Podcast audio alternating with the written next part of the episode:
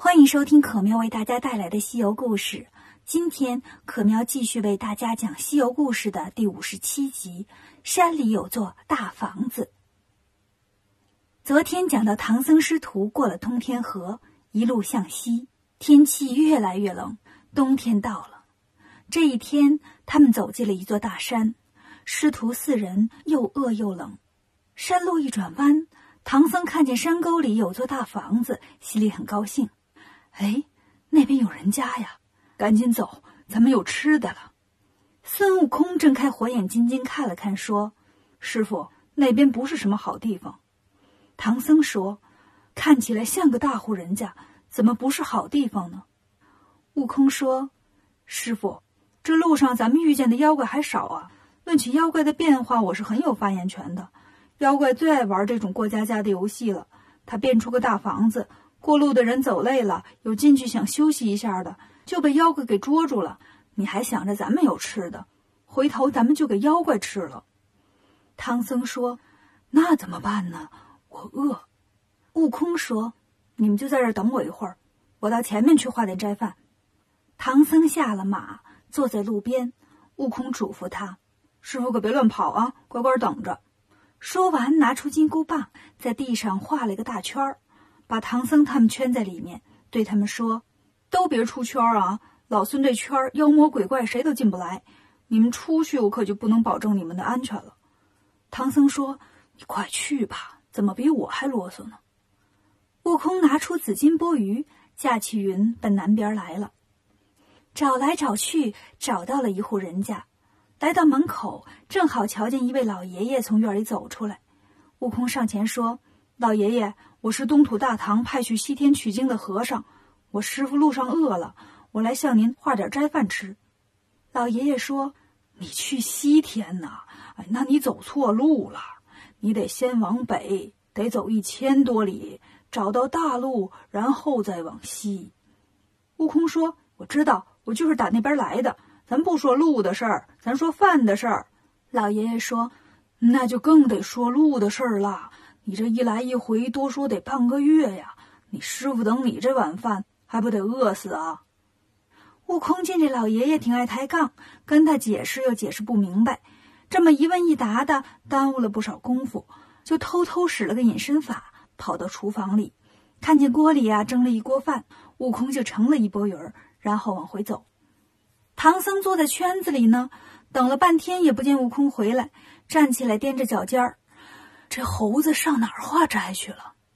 八戒说：“师傅，我看那猴子肯定上哪儿玩去了，还给咱们画个圈儿，净吹牛，一个圈儿就能挡住妖魔鬼怪，我怎么那么不信呢？”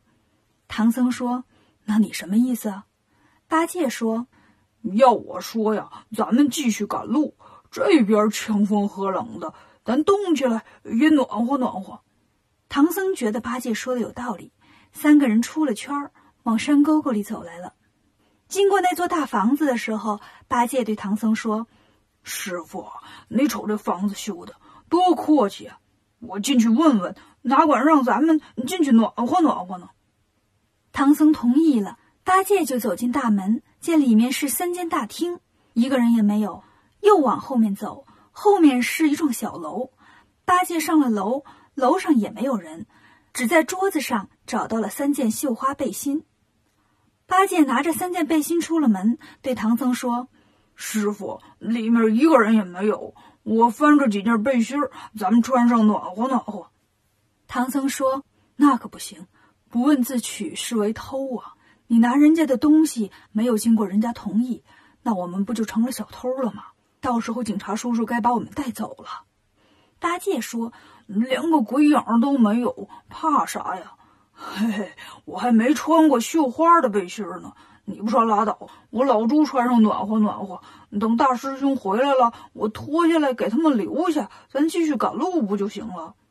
沙僧说：“那要这么说呀，我也穿一件。”俩人把背心都穿上了，刚穿上就发现这背心越来越紧，后来变成了绳子，把他们俩给捆住了，挣也挣不脱。动也动不了，唐僧赶紧过来帮忙解，但也解不开。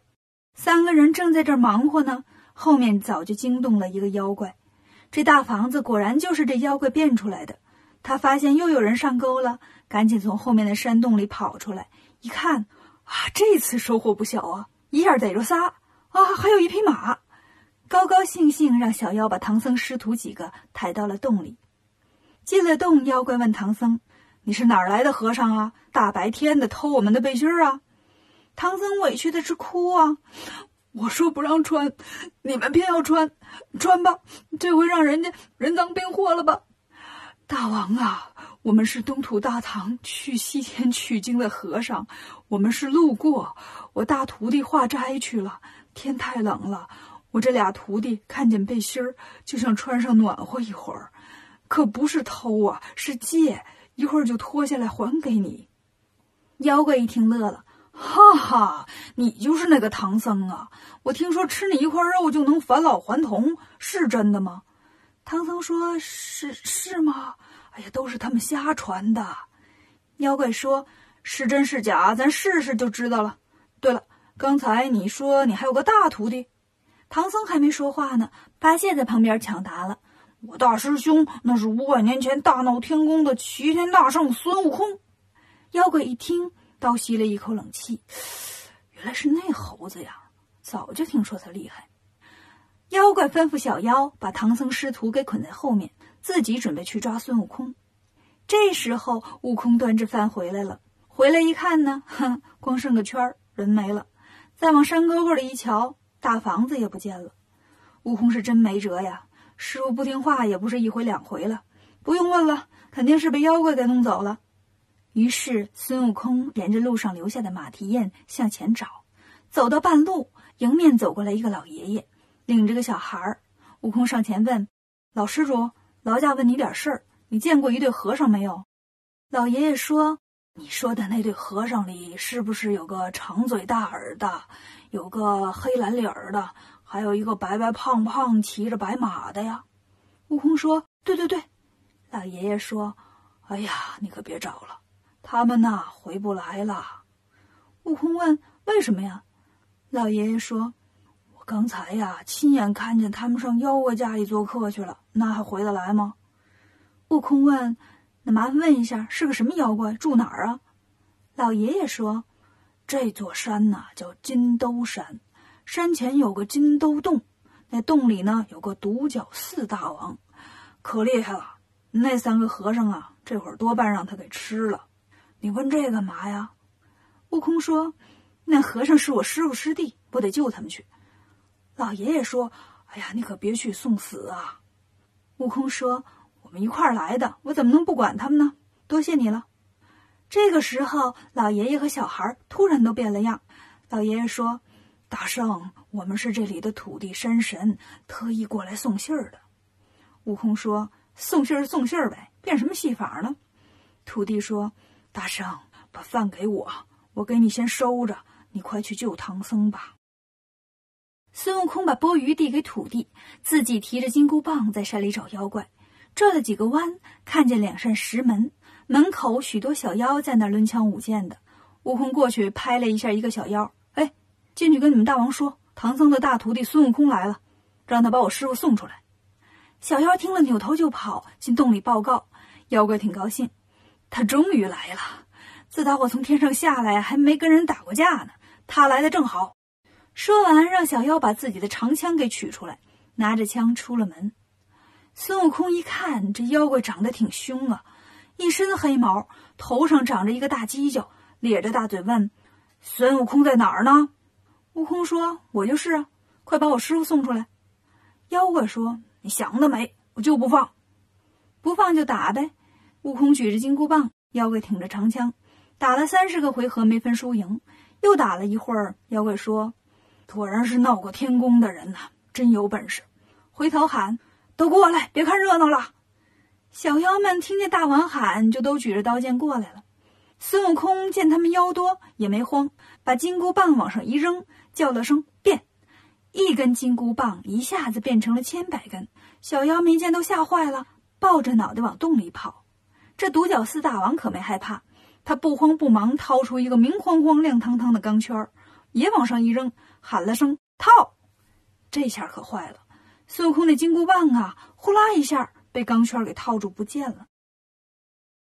今天的故事讲完了，接下来是大圣课堂的时间。这一集我们来讲一讲故事里的独角四。